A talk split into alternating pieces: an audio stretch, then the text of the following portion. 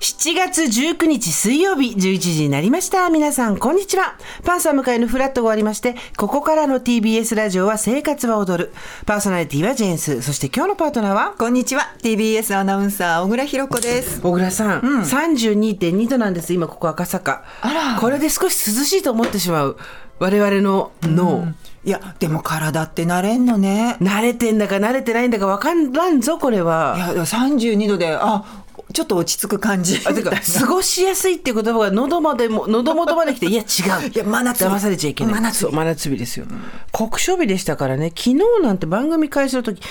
35.8度ですからあ始まりの時点で、はい、あららこの2度3度が結構体に応える度合いが違いますし、うん、日陰はまだ少しね、うんうん、あの歩いたりできるんですけど日向はもう無理そうね本当にうちの親にももう外出ないでくれってお願いしてるんですけど、うん、いつもだったらねちょっとあの散歩でもしてみてとかウォーキングして歩いてみてなんて言うんですけど、もう絶対家から出るなって言ってて、うん、いやそうなのよねバス停から家までとかでもだいぶ苦しいじゃないそうなのあの、うん、そうなんですよまさにおっしゃる通りで、あの汗が出るとか暑いとかじゃなくて、苦しいとかクラクラするっていう声を結構聞きます。はい、あの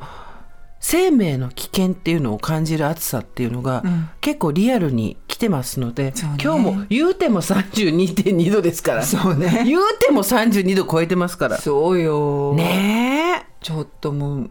やっぱり無理だなって一瞬でも思ったらやらないってことだよねお子様たちはまだ学校、うん今週の木曜までかな、うんうん、はい、あの通学は大丈夫なんですかあーでも子供なら大丈夫かな小倉だって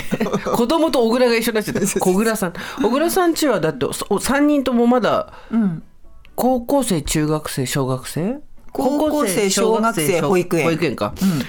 そうかそうすると、うんちょっと家帰ってくるまで心配だったりするね、暑かったりするとね。よく次女はね、なんか電話してくる、お母さん、もう坂が登れないかもしれない。そうだよ、ね、頑張れ頑張 れそこだもう一息励ましで。 励ましで。